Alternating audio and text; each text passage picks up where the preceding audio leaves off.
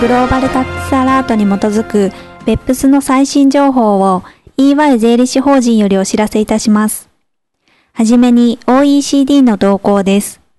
2016年5月12日、OECD は国別報告書の自動的交換に関する多国間税務当局合意に6カ国が追加で署名したことを公表しました。これにより、現時点で39カ国が署名をしたことになります。今回の署名は、北京で開催された第10回 OECD 税務長官の会議総会で行われました。同総会の最終日5月13日に OECD は声明を発表しました。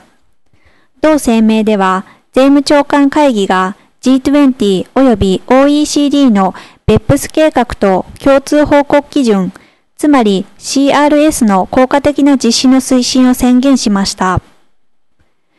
同会議では、国別報告書のデータを受け取り、活用するための行動が必要であること、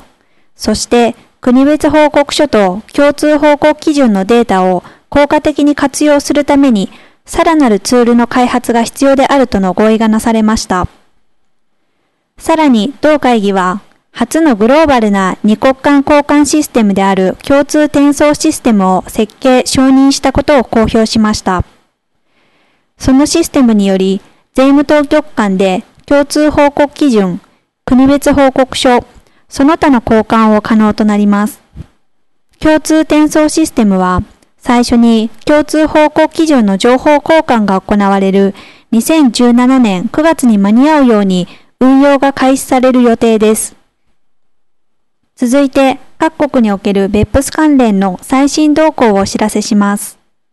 はじめにオランダです。2016年5月19日、オランダ政府はイノベーションボックス税制改正案に関する諮問会を開催しました。改正案は2017年1月1日に施行され、これによってオランダのイノベーションボックス税制は、 BEPS プロジェクト行動5、有害な租税慣行への対応における OECD の提言に沿ったものとなります。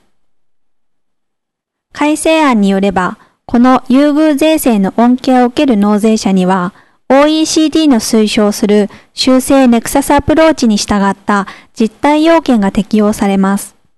さらに、この税制の適用を受けるためには、すべての納税者は適格とされる研究開発の実活動に対し認証を受けなければなりません。